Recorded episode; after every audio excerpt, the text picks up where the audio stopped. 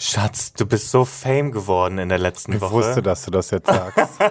Wow, unser Fame ist es so gestiegen. Nein, natürlich nicht. Aber ähm, es ist schon schwierig, über Berühmtheit oder zuzugeben oder sich einzugestehen, ja, okay, man ist anscheinend berühmt. Hatten wir ein bisschen, wir haben uns da so ein bisschen selber gedrosselt, hatte ich das Gefühl letzte Woche.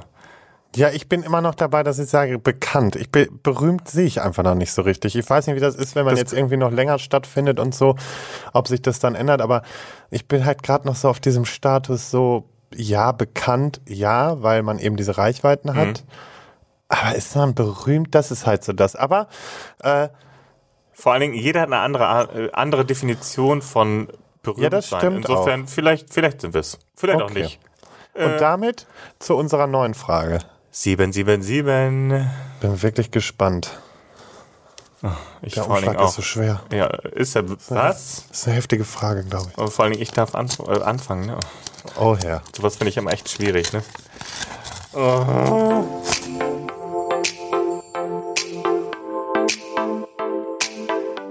Ausdauersport Liebe. Die Formel zum Glück.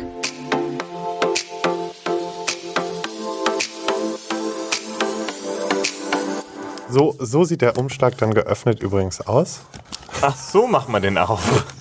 ja, ich bin da irgendwie, ich habe da nicht so ein. Oh, das ist eine. Ich habe schon die. Oh, das wird eine lange Frage. Ich muss mir so viel Text merken. Okay. Ach du, ich, ich, Nein, jetzt hast du schon gesehen. Sag, ich möchte auch wissen, was da steht. erzähle Mhm. deinem Gegenüber die Geschichte deines Lebens so detailliert wie möglich. Wie bist du aufgewachsen? Wie war die Schulzeit? Dein Coming Out? An welche Entscheidungen an deinem Lebensweg denkst du bis heute zurück? Und warum? Ach, du leck mich doch. Also, das nehme ich zurück. ähm, das war nur ein, ein, ein Impuls, den ich anscheinend gerade gefühlt habe. Ähm, boah. Hi, mein Schatz. Gib mir deine Hand. Ich bin Nikolas. und auf geht's. Ich bin der Nikolas. Ich bin am 1.4.1991 geboren und bin, äh, habe da das äh, Licht in dieser Welt erblickt und ähm, ja, hatte eine wirklich schöne Kindheit, muss ich sagen. Also mir hat an nichts gefehlt, würde ich jetzt mal sagen. Ich bin mit meiner Schwester groß geworden, bei meiner Mutter. Äh, meine Eltern haben sich geschieden, als ich vier Jahre alt war und ähm, ja, war sehr äh, spektakulär, mit zwei Frauen aufzuwachsen in Finkenwerder. Äh, vor allen Dingen Mit den zwei Frauen. mit den zwei Frauen, mit Gedi Puschi und Sabrina Puschi, äh, Puschmann, Puschmann. Und ähm, ja, wie so eine Kindheit halt läuft. Meine Schwester ist vier Jahre älter als ich.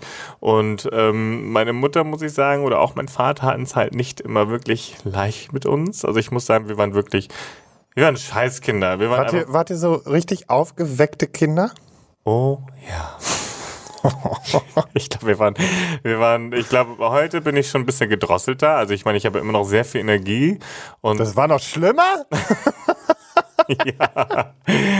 Und Sabrina dazu. Also meine Schwester äh, bin ich mit langen Haaren oder ich bin meine Schwester mit kurzen Haaren. Und ähm, sie war halt vier Jahre älter. So. Und ähm, ich weiß noch ganz genau, ähm, äh, vielleicht, ähm, ne, vielleicht kann man das ja so ein bisschen nachvollziehen. Ähm, wir hatten damals ja auch nur unseren Fernseher im Wohnzimmer. Und Oh, die Geschichte? Ja, und meine Mutter hat uns das erste Mal auch ohne Babysitter alleine gelassen, weil sie nur einkaufen gefahren ist. Wie lange dauert, dauert einkaufen? Halbe Stunde, Stunde? Ja, vor allem in so einem Dorf. So. Ich, kleines, armes Kind, vier Jahre jünger als meine Schwester, wollte doch auch mal was im Fernsehen schauen, was halt einfach mal auf meinem Programm stand für den Abend. Aber meine Schwester hat die Fernbedienung nicht hergegeben. So, und ich habe sie dann geklaut und bin weggerannt. Sie ist mir hinterhergerannt. Hat denn, und das muss man wirklich sagen, ich ähm, lecke die Wunden bis heute, sie hat ihre Fingernägel in meinen Arm gehauen und hat mich so lange gekniffen, dass es geblutet hat und hat die Fernbedienung mir weggerissen, hat mich auf ihr Kinderzimmer-Bürostuhl gefesselt, hat mich in ihren Büro, hat mich in ihr Kinderzimmer geschoben, gefesselt an diesem Stuhl, hat die Rollos runtergezogen, hat das Licht ausgemacht und die Tür abgeschlossen. Und wie lange saß ich da, bis meine Mutter vom Einkaufen kam, weil sie fragte, wo ich bin? Ja, meine Mutter war die Heldin meiner Kindheit, muss ich sagen. Ähm, das war wirklich krass. Also meine Schwester und ich haben uns gehasst. Also wirklich eine Hass. Nee, es war auch keine Hassliebe. Es war einfach nur Hass. Streichen wir Liebe, ja? Wir wollen nicht übertreiben, okay? Ähm, und nee, das war wirklich also krass. Also das war wirklich nicht schön, weil wir haben uns auch nichts gegönnt. Wir hatten auch so dieses typische Futterneid-Ding. Also Chapeau an meine Mom. Mama, ich habe dich sehr doll lieb. Du hast das wirklich alles richtig gemacht und wirklich versucht auch alles gerecht zu machen, weil wir waren wirklich Rotzgören. Beispiel. Es war, äh, wir hatten Frühstück und meine Mutter hat für uns jeden eine äh, Schüssel Cornflakes gemacht. So. Was meinst du, was wir für Adleraugen hatten auf diese Cornflakes-Schüsseln, wo ein Flake oder Flex oder ein Cornflake mehr drin ist? Futterneid, der übrigens bis heute besteht. Es geht um eine Kindheit. Ja, ich weiß. Ich bin auch schon wieder ruhig. Also man muss dazu ganz ehrlich sagen, ja, nein. Doch, na ja, also ganz ehrlich, ja. Manchmal, wenn leckeres Essen vor uns steht, vor Lars und mir. Es gibt ja da immer so Ecken an so einem Essen, die sind immer besonders schmackhaft und die sind halt immer sehr schnell weg. Und nicht von mir. Nein, aber manchmal, ja, also ich habe das irgendwie aus der Kindheit, das, ja, ich weiß auch nicht, ja, ein bisschen Futterneid. Ich hatte das aber auch früher, ganz lange, aber dazu kommen wir später. Ja, nee, aber wenn Lars zum Beispiel, oder ich hab, ich sag zu Lars, oh nee, ich habe keine Lust auf Naschen. So, dann holt er sich irgendwas und isst das. Oh, ich, ich, ich muss da auch einfach reinlangen, ne? Ich habe da einfach Futterneid. Es ist wirklich grausam. Ich könnte mich dafür auch wirklich peinigen. Anstatt ich einfach mal meine Schnauze halte und mich darauf konzentriert, dass ich nichts wollte. Aber naja, das ist, glaube ich, aus der Kindheit gewachsen. Und ähm, ansonsten ähm, hatte ich wirklich auch eine, eine Grundschulzeit, muss ich sagen. Die war auch bei mir im Dorf in Finkenwerder. Ab dann ging es leider bei mir wirklich bergab. Also pff, fünfte, sechste Klasse war noch okay. Aber dann kam auch so langsam die Zeit, wo ich gemerkt habe, hm, irgendwie Jungs, Mädchen, Jungs, ja, Jungs, ja. Und ähm, war auch schon damals, sage ich jetzt einfach mal so ganz äh, arrogant, schon empathisch ähm, und vor allen Dingen empathisch netten Leuten gegenüber. Und das waren für mich zum Beispiel Lehrer. Ich mochte Lehrer ganz gerne, weil ich fand, die einfach mit denen konnte man sich gut unterhalten. Und ich mochte halt einfach keine Ungerechtigkeit. Und wenn irgendwie Schüler scheiße zu den Lehrern waren, dann bin ich halt mal nach dem Unterricht halt zum Lehrer und habe halt gesagt, irgendwie sorry dafür, ne? Also, dass die das jetzt gerade so erleben mussten. Und ähm, das kam natürlich überhaupt nicht gut an. Und ich hatte auf der Realschule zum Beispiel von der siebten bis zur zehnten Klasse hatte ich gar keine, kaum Freunde. Und ähm, war dann auch irgendwie, habe mich angefangen bei den ersten Leuten zu outen und ähm, wurde dann von der siebten bis zur zehnten Klasse tatsächlich gepeinigt und gemobbt. Also es ging so weit, dass ich mich äh, nicht getraut habe, ähm, den Klassenraum äh, zu verlassen und ähm, ja, auf, auf den Schulhof zu gehen, weil da waren halt immer so fünf Typen, die haben mich immer in die Gruppe, in die Mitte gestellt, haben einen Ring oder einen Kreis um mich gebildet und mich hin und her geschubst und mich äh, wirklich echt mies behandelt und das über drei Jahre. Und für mich äh, kam dann das große Aufatmen tatsächlich nach der Realschule, weil das war für mich einfach die beschissenste Zeit auf Erden. Also das hat mich auch für heute so bestärkt. Das hat mich stark gemacht, muss ich sagen. Also ich kann nicht sagen, ich bin froh, dass ich gemobbt wurde, aber es hat mich wirklich sehr, sehr selbstbewusst gemacht.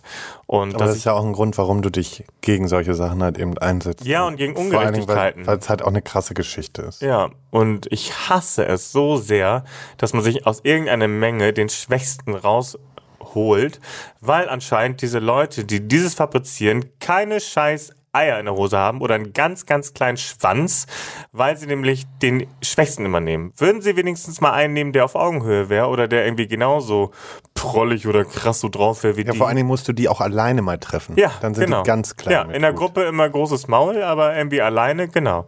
Aber so schlau war ich damals leider noch nicht und war wirklich echt ein Du warst ja auch denen. Kind. Ja.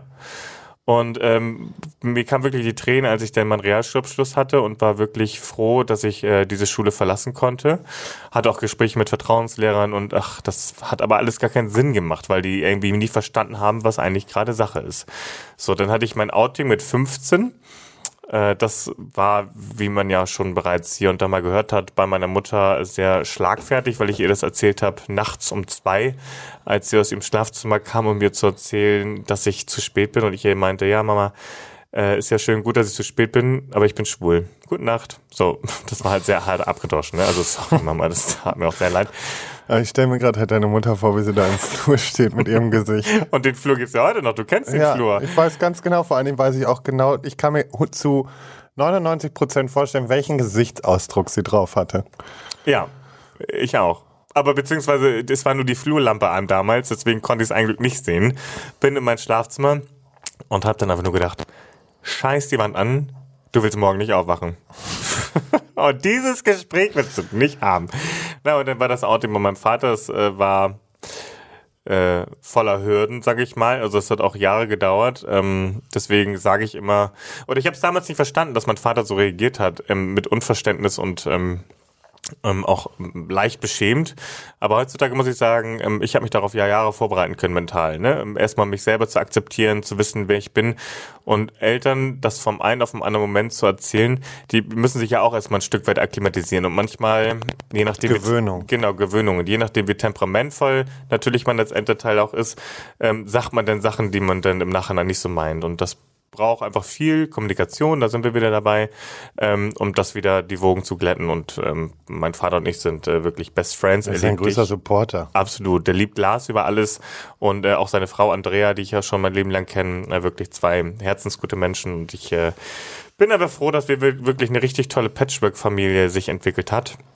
Ähm, ja, dann ging es aufs Gymnasium, da ging es irgendwie so ein bisschen weiter ähm, mit komischen Leuten. Also ich bin irgendwie immer angeeckt in der Schulzeit, weil ich weiß nicht, ob ich einfach von der Empathie so weiter war als die anderen, dass ich nicht so alles scheiße. Krawallbürste. Ja, nicht, ja, krawallig durch nichts tun, sondern einfach, Ja. weil ich war, wie ich war. Und ähm, ich weiß nicht, ob das andere irritiert hat oder auch äh, böse oder sauer gemacht hat, dass ich einfach Kinder sind aber auch einfach scheiße. Man muss ja, es einfach mal so gut sagen. an, bei den Lehrern zum Beispiel oder auch bei manchen Mitschülern und damit konnten andere nicht umgehen. Ich weiß es nicht, keine Ahnung, aber da war ich dann auch wieder der Buhmann. Und als ich dann mein Abi hatte, dachte ich mir, oh my goodness, my new life starts now. Und bin ja dann äh, ein Jahr nach London gegangen, weil ähm, ich wollte ja soziale Arbeit machen, beziehungsweise bin gerade, bei mir war das Jahr, ähm, wo entschieden wurde, ob man noch ähm, Bundeswehr machen muss oder nicht ähm, und musste sogar noch zur Musterung. Da habe ich eine T2 bekommen. Also für alle, die nicht wissen, T1 ist das Beste, T2 ist, man hat irgendein Problem und T5 ist, glaube ich, ausgemustert. So war das, glaube ich. Ich hatte T5. Echt? Aber kommen ja auch gleich zu. Ah. Ich hatte die T2 und war völlig empört. Ich so, entschuldigen Sie bitte, warum bin ich denn keine T1? Ja, Sie haben Plattfüße. Ich so, das ist ja unerhört. Ich so, na, Du hast Plattfüße? ja, komisch, ne? Ja, ich habe Schuhe an. Ja, weiß ich. Nein, äh, aber ich dachte mir, wir nachher mal an. Nee, aber ganz ehrlich, da meinte er, auf Wanderung könnte ich nicht durchhalten. Wo ich sage, also ich glaube, das liegt nicht an meinen Schuhen, ich glaube, oder nicht an meinen Füßen. Ich glaube, das liegt ja an meinem Atem, dass ich irgendwie bei einer Wanderung nicht die 20 Kilometer knack.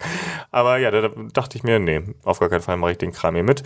Äh, hab dann verweigert und hab dann ähm, Sozialdienst gemacht, den ich ja dann hätte nicht mehr machen müssen, aber hab dann ein Freiwilligenjahr in London gemacht und hab da ein Jahr mit Behinderten gearbeitet. Einfach, weil ich liebe Kommunikation und ich finde einfach, wenn Sprache eine Barriere ist, finde ich es halt wirklich ganz, ganz schlimm, dass du dich nicht mit internationalen Leuten unterhalten kannst. Und deswegen war das für mich wichtig, einfach mein Englisch aufzubessern und gleichzeitig irgendwas zu machen, was dich erdet, weil ich bis dato ja noch ausgegangen bin, dass ich ja der größte Musical-Star auf Erden werde und dachte mir, okay, bevor du in dieses Showbiz gelangst, guck erstmal, dass dich nochmal irgendwas erdet, dass du immer, egal was passiert, immer weißt, woher du kommst und wie es auch anderen Leuten geht. Und das war so der Plan. Und dann habe ich Auditions gemacht, habe mich bei diversen Musicalschulen äh, beworben, habe auch bei der einen Musicalschule eine Stipendiumchance bekommen, ähm, dass mir die komplette Ausbildung bezahlt wird. Ähm, ja, und dann muss ich sagen, ähm, das ist so ein Knackpunkt. Das ist wirklich, ähm, ich habe mich irgendwann dagegen entschieden und das macht mich nach wie vor immer noch sehr traurig, ehrlich gesagt. oh, Entschuldigung. Oh, Schatz. Oh, sorry. Oh, das macht mich echt krass. Weil ähm, ich hätte halt so gerne, ich finde, die Kunst ist so was Schönes und ähm, ah, wir konnten uns das damals dann einfach, äh, oder ich konnte mir das nicht erlauben, weil so eine Musical-Ausbildung ist halt so teuer und meine Mutter hat das halt so gerne für mich bezahlt. Aber ich wollte halt nicht, dass sie sich in Umkosten stürzt. Ähm, und irgendwie einstecken muss in ihrem Leben oder irgendwie weniger Geld für sich ähm, hat, ähm, nur weil sie mir irgendwie die Ausbildung bezahlt. Und deswegen habe ich mich dann dagegen entschieden, gegen meinen Traum, den ich mein ganzes Leben äh, in mir hatte. Da war ich schon mit fünf, irgendwie war ich im Kinderchor, ich war im Gospelchor, ich habe irgendwie Schauspielerei nebenbei gemacht und es war halt immer mein größter Traum. Und deswegen bin ich auch so ein Musical, krasser, ekliger Freak. Ähm, und finde das immer wieder toll. Nicht eklig. Ja, nein, aber ich bin da schon wirklich sehr übertrieben. Ne? Aber, Aber es ist halt dein Traum. Und Ja. deswegen darfst du da, also das, das, dafür muss nee, man es war ein Traum. Es war ein Traum. Aber es ist doch immer noch ein Traum. Ja, aber es bleibt jetzt auch ein Traum. Ähm, Das Einzige, womit ich mich jetzt einfach, was ich jetzt als Hobby einfach mache, ich habe ja noch nie Gesangsunterricht genommen und äh, bin jetzt so froh über ähm, eine tolle Gesangslehrerin, die ich gefunden habe, über Kontakte, die Juliette. Und dass ich da mal so ein bisschen wenigstens mal wieder so ein bisschen Kunst schnupper, weil das gibt mir einfach so viel. Und das ist einfach eine schöne Balance, die mir lange Zeit jetzt wieder gefehlt hat, weil so vor sich hin singen ist schön und gut, aber für mich war es immer ein Traum, einmal so singen zu können wie die ganz Großen. So und ähm, werde ich niemals schaffen, ist auch okay. Aber ähm, ich möchte auf jeden Fall mal so eine ausgebildete Stimme haben. Das war halt immer mein Traum und das hole ich halt jetzt nach. Das war halt einfach damals nicht die Zeit, aber das äh, hing mir oder anscheinend hängt mir das immer noch sehr nach, dass man wirklich sich so gegen seinen Traum entscheidet. Und ähm, was Kaufmännisches macht, was überhaupt nicht zu mir gepasst hat eigentlich, aber man findet sich in jeder Rolle. Ist immer einfach eine Gewohnheit, muss ich sagen. Und habe ja dann Eventmanagement gelernt, nachdem ich dann äh, zwei Jahre bei Tommy Hilfiger im, ähm, im, ähm, im, im Geschäft gearbeitet habe, während ich Auditions gemacht habe für Musicals, wo ich auch immer genommen worden wäre. Auch bei dem einen zwar nur fast, aber ähm, ähm, es wäre halt fast äh, so gekommen. Und dann habe ich halt gedacht, okay, ich bin jetzt 23, jetzt mach mal schnell eine Eventmanagement-Ausbildung. Was ich jetzt aber nicht bereue. Ich verstehe jetzt, warum das alles so gekommen ist, weil alles, alles kommt aus einem bestimmten Grund. Wäre ich nämlich nicht zu dieser Firma gegangen, wo ich meine Bandmanagement-Ausbildung gemacht habe, ich intern nicht gefragt worden wäre, ob ich nicht in den Außendienst nach Köln möchte, wäre ich nicht an diesem Ort zu dieser passenden Zeit gewesen, um zufällig auf der Straße angefragt zu werden, ob ich nicht Prinz Charming werden will oder beziehungsweise ob ich mir das vorstellen könnte, an so einem Format teilzunehmen.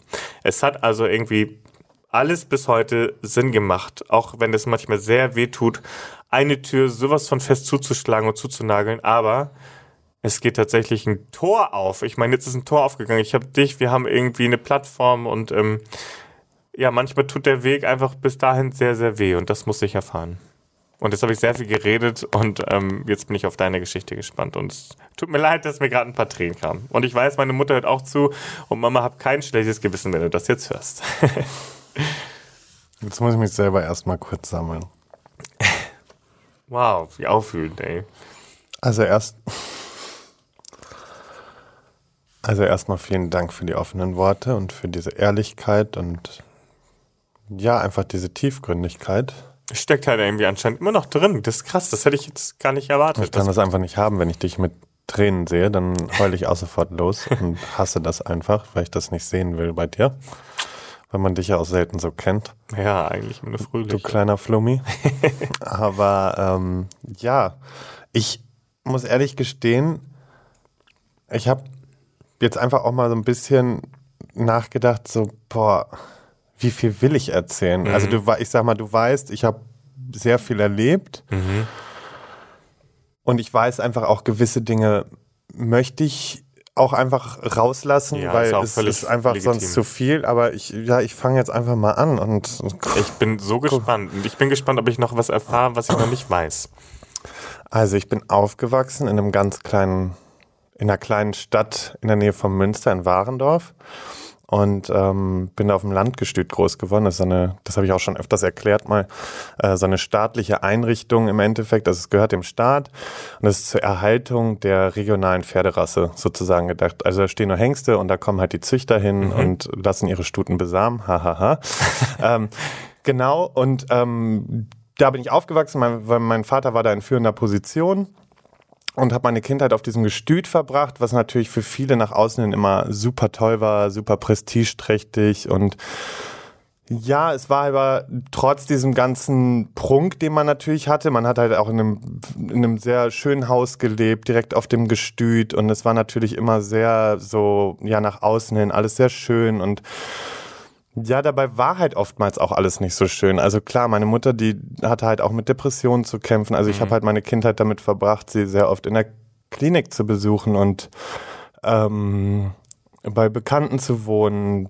Oder meine Oma war da, hat sich um mich gekümmert und ähm, das ging halt früh los. Und dadurch musste man halt auch irgendwie, glaube ich, gefühlt schneller selbstständig werden. Mein Vater war zu der Zeit halt auch nicht so präsent. Also klar, er war zwar da, aber er hat halt viel gearbeitet und ja, das Einzige, wie ich mit ihm Zeit verbringen konnte, waren halt immer nur mit den Pferden. Also wenn ich Reitunterricht wollte, wenn ich halt irgendwas erleben wollte, was mit Pferden zu tun hatte oder mit aufs Turnier gefahren bin, dann war das halt auch immer so die Zeit mit Papa. Aber sonst war es halt ja auch schwierig irgendwie. Und ähm, meine Eltern haben sich dann ja also man muss dazu, es, war nicht nur schwierig, sondern es war ja auch natürlich schön. Ich habe damals halt schon gelernt, in der Öffentlichkeit zu stehen. Ich bin als Kind natürlich dadurch, dass ich Papas Sohn war sozusagen. Mhm schon auf Veranstaltungen aufgetreten mit so kleinen so, Schauspielern. War er so berühmt bei euch da? Ja, er ist halt, sag ich mal, oder er hat einen Namen in der Pferdewelt. Okay. Also da ist er halt bekannt und mhm. er ist ja auch Dressurausbilder und dafür ist er ja auch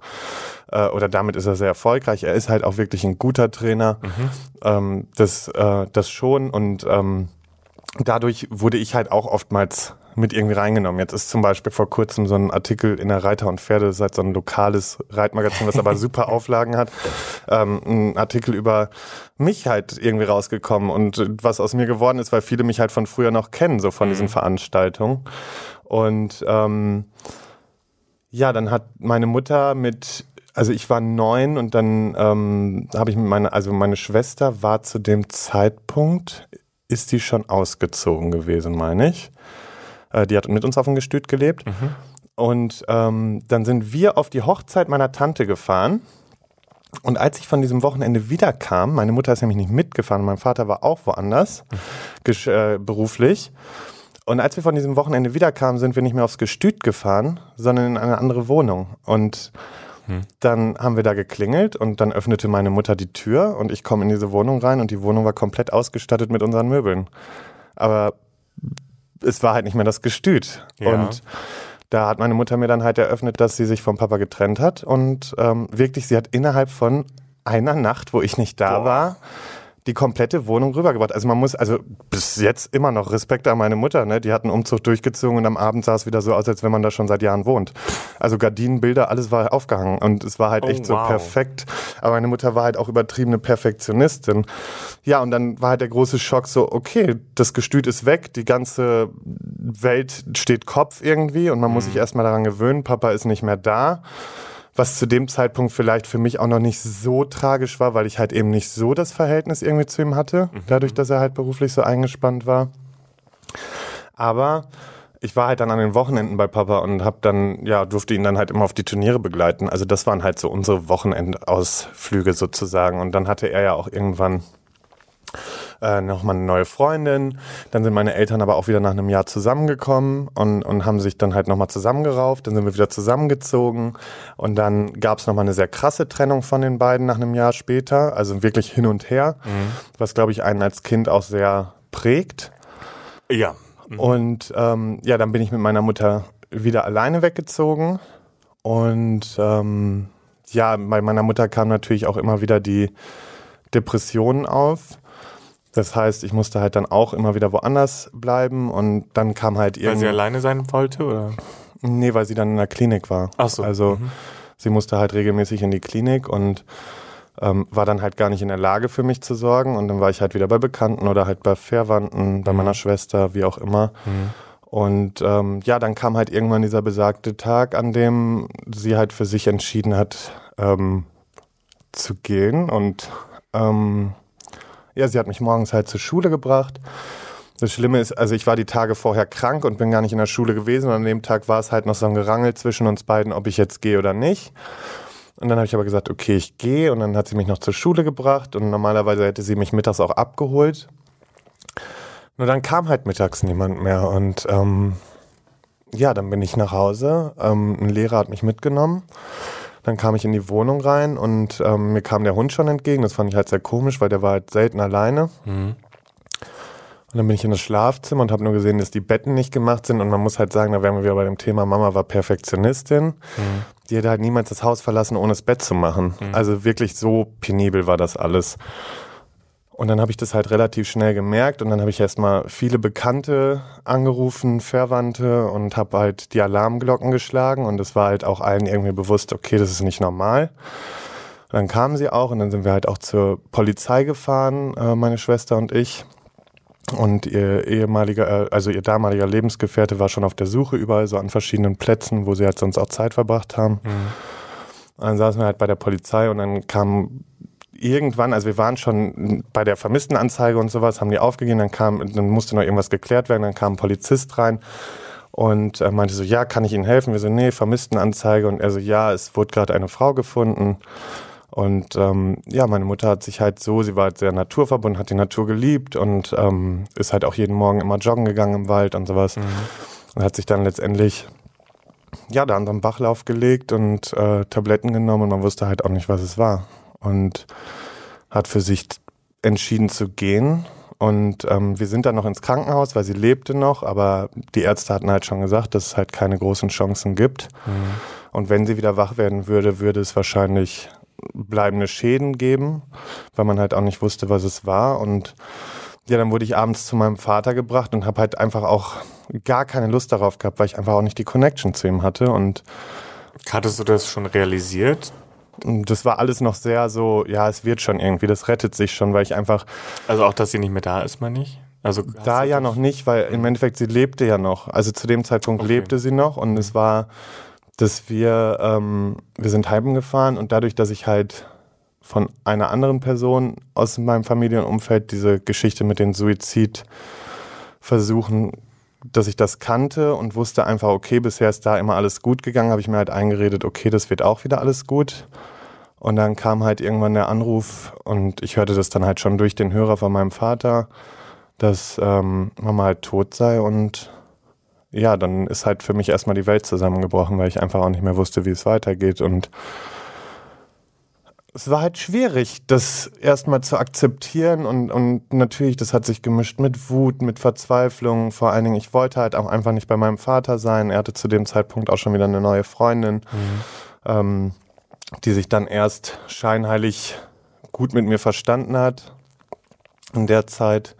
Und dann hat mein Vater halt nach einem Jahr entschieden, okay, er gibt seinen Beruf auf und macht sich selbstständig in Bayern. Mhm. Und ähm, also ich gehe jetzt extra ein bisschen weiter in der Geschichte, weil ja, ich jetzt auch nicht zu sehr in, nein, nein. In, in, die Geschichte mit Mama reingehen möchte, weil mich das doch auch sehr aufwühlt und ja, du hast ähm, auch mehr als genug schon preisgegeben.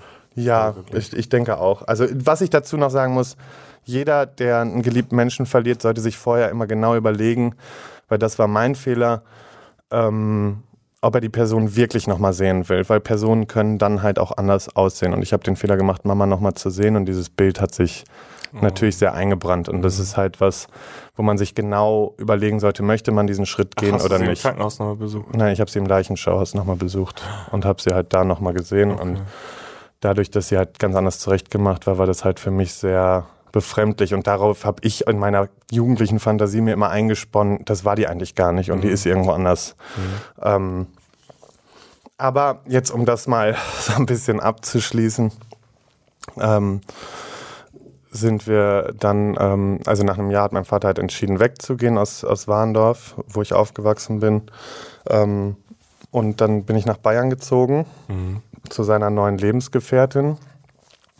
Und ähm, ja, für mich war das natürlich dann nochmal wieder ein Verlust, weil erst verliere ich meine Mutter, dann verliere ich auf einmal mein komplettes Umfeld. Mhm ich konnte natürlich meinen Vater auch irgendwie ein bisschen verstehen, weil ich glaube, ihn hat es auch belastet, in der Situation dort zu leben und alles und die Leute wussten Bescheid und also es war halt alles sehr schwierig irgendwie. Aber dennoch war es für, für mich als Kind einfach scheiße, jetzt auch noch aus dem gewohnten Umfeld rausgerissen zu werden. Ja. Dann habe ich natürlich in Bayern auch sehr angefangen zu rebellieren, habe mich halt nicht unbedingt an das alles so gehalten. Wir hatten dann einen riesen Hof da, ähm, der, der auch versorgt werden musste. Ich war dann halt so irgendwie, kristallisierte sich ganz schnell raus. Mein Vater ist erst noch eine Zeit lang oben geblieben, also in Nordrhein-Westfalen, bevor er nach Bayern kam, weil er seinen mhm. Job noch beenden musste. Ich musste schon runter wegen der Schule. Und dann zeigte auch die neue Freundin irgendwann schnell ihr wahres Gesicht und, und hat mich dann halt auch relativ unterm Scheffel gehalten und ich, ich musste halt immer. Echt? Ja, es waren schon krasse Sachen dabei. Also Zumal sie ist halt auch sehr oft auf persönliche Dinge eingegangen, wie zum Beispiel Mama, und hat mich bezüglich solcher Dinge schon ja stark verletzt auch. Sie hat über deine Mama gesprochen. Ja, ich durfte mir halt schon so Sachen anhören, dass ähm, ja aus mir nichts wird, dass ähm, es ja kein Wunder wäre bei meinem Verhalten, dass was mit Mama war und also wirklich so diese ganz krassen Sachen Boah, und das ist asozial.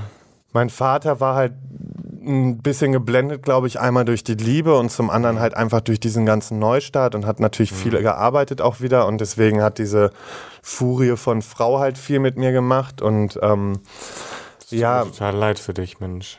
ich habe halt, als ich mal so ein, alles zusammengeschrieben habe für mich, wie so eine Art Buch oder, ne, ähm, habe ich dieses Kapitel halt einfach Aschenbrödel in, in Bayern genannt, ne? Also der Aschentrottel in Bayern, weil ich war halt dazu da, dass ich arbeiten musste. Ich habe halt neben der Schule noch irgendwie acht Stunden jeden Tag auf dem Hof gearbeitet, auch an den Wochenenden, hatte sehr oft Hofarrest und, und durfte halt dann den Hof nicht verlassen. Und also sie hat sich immer irgendwelche Sanktionen ausgedacht. Und ich war mit Sicherheit kein einfaches Kind, aber auf der anderen Seite muss man auch bedenken, ich hatte irgendwie meine Mutter verloren. Ich bin aus dieser gewohnten Also Umgebung raus. unfeinfühlige Kuh. Nee, einfach eine heftige Bitch, die Frau. Also ich wirklich, also wenn ich die auch sehen würde, ich wüsste nicht, ob ich mich beherrschen könnte. Also ich glaube, der Frau würde ich einfach so hart vor die Füße spucken und sagen, das bist du.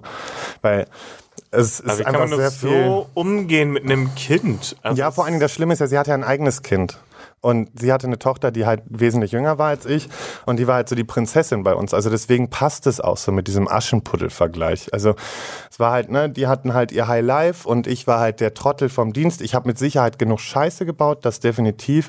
Aber es entschuldigt einfach nicht das Gesamtverhalten. Und man macht Nein, halt auch jemanden nicht so. ich meine, du hast so viel erlebt und manchmal braucht man ja auch einfach ein Ventil. Also und du hast Ja, das wahrscheinlich einfach anders gelöst. muss man halt einfach irgendwie da rauskommen. Und als es dann irgendwie, meine schulischen Leistungen haben dann stark abgenommen und es ist halt alles so in den Keller gebrochen. Und dann habe ich halt irgendwann entschieden, okay, ich nehme jetzt mein Leben selber in die Hand. Und ähm, dann hieß es, ja, und dann haben sie halt irgendwann entschieden, ja, ich soll von der Schule runter, Schuljahre wären voll und sollte dann irgendwie mit 16 auf den Trockenbau und ohne Schulabschluss und alles. Und dann habe ich für mich entschieden, okay, ich hau ab und habe dann halt auch wirklich so per Nacht meine Sachen über den Balkon abgeseilt und äh, habe mich dann am, also habe das Geschichte. alles wegverfrachtet. Aber sehr gut. Auch wenn Ja, ich mir das einfach so krass nicht vorstellen kann. Krass, wie kann man Bin dann so eingeheizt. Sein? Wie furchtbar, echt. Und dann habe ich mich in den Zug gesetzt und bin zu meiner Schwester gefahren nach Münster. Und dann habe ich das halt durchgeboxt. Ich habe halt direkt das Jugendamt eingeschaltet, wollte auch auf Nummer sicher gehen. Auch meine Lehrer in, in, in Bayern wussten Bescheid. Also eine Lehrerin, die wusste, was ich mache. Und sie jetzt eigentlich melden müssen. Ich sage, Lehrer sind gar nicht so schlimm wie sie. Und die war echt cool. Und ja, dann habe ich das Jugendamt eingeschaltet, dann bin ich aufs Internat gegangen und, und konnte halt einzeigen, so dumm bin ich nicht, weil ich habe dann halt auch wirklich äh, mit als äh, Jahrgangsbester den, den Abschluss gemacht und hatte einfach die Zeit zum Lernen und konnte mich halt darauf fokussieren.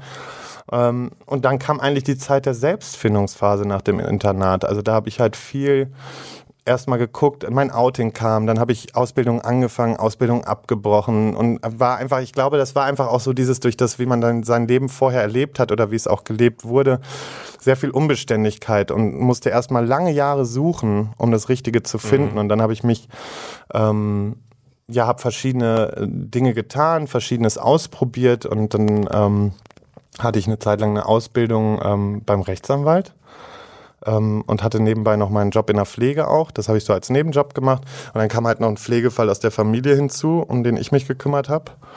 Und ähm, habe dann halt irgendwann gemerkt, okay, die Belastung wird halt immer schlimmer. Und das habe ich eine ganze Zeit lang durchgezogen, ohne die Unterstützung der Familie. Und ähm, habe dann irgendwann selber für mich, musste ich eingestehen, dass es zu viel ist. Und ähm, ja, dann habe ich mir halt auch eine passende Auszeit genommen. Und dann kam irgendwann der Punkt, wo ich angefangen habe, so meine Linie zu finden. Dann habe ich den ersten Versuch gestartet, mich selbstständig zu machen im Einrichtungsbereich.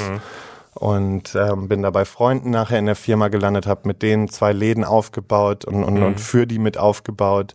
Bin dadurch ja auch nach Düsseldorf gekommen. Ich hoffe, das hat die Frau in Bayern mitbekommen. Ich hoffe doch. Ich hoffe, die kriegt jetzt alles mit, Bitch. Falls Aber- du hörst, geht gar nicht. Ähm, genau, das ist halt so das, wo ich einfach sage, ähm, ja, da, da fing so das alles an und dann kam ja auch irgendwann der Podcast mit den Jungs und sowas. Und das Einzige, was ich wirklich, und das habe ich jetzt noch außer Acht gelassen und das, das schmerzt mich bis heute so ein bisschen und das ist auch so ein Thema, was mich halt immer wieder belastet ist. Ich habe ähm, zum Beispiel eine Nichte, mhm. die Tochter meiner Schwester und ähm, die hat einen etwas schwierigen Vater und da gibt's halt gar keinen Kontakt. Also meine Schwester ist getrennt von dem Mann und da gibt's halt keinen Kontakt und da würde ich mir halt einfach unfassbar gerne wünschen, dass ich irgendwann diesen Kontakt wieder habe, weil ich einfach weiß, wie sehr mich die Kleine auch geliebt hat. Und da ist es einfach schade, dass man diesen Kontakt nicht aufrechthalten durfte. Und also da hat niemand unserer Familie mehr Kontakt, aber das liegt einfach an diesem komischen Menschen. Mhm. Ähm, ja, und ich glaube, für, fürs Erste ist das auch genug von dem, was ich jetzt irgendwie erzählt habe. Aber ich muss dir mal ganz kurz sagen, ja, also für das, was du alles in so kurzen Lebensjahren erlebt hast, bist du so ein toller, toller Mann geworden und kannst so stolz auf dich sein. Ihr habt mit deinen Jungs eine eigene Firma gegründet du stehst im Leben, du kannst dich selber finanzieren, du hast alles geschafft und du bist aber noch so ein Knorke-Typ und so feinfühlig und ähm, Meistens. Das, ja, aber das, was du alles auf den Schultern trägst, das, das Ich glaube am Ende. Ja, das ist, du bist so ein toller Mensch einfach geworden dennoch. Und ich habe einen tollen Partner. Ja, nein, aber krass, andere wären daran kaputt gegangen. Ich habe halt immer gesagt, entweder macht mich das stärker und ich wachse daran oder. Und danke ich, für den Teilpartner, habe ich gehört. oder ich, ich werde daran irgendwann zugrunde gehen. Und ich glaube, das war halt eben der Punkt. Ich musste mich halt irgendwann entscheiden und sagen, okay, gehe ich diesen Weg jetzt alleine weiter und kämpfe mich selber hoch oder lasse ich es einfach nur noch laufen und lasse andere mhm. das entscheiden oder gebe mich irgendwelchen anderen Sachen hin. Ähm, und ich bin auf der einen Seite natürlich traurig, dass man das so leben musste und ich bin glücklich für jeden, der einfach ein normales Leben haben kann.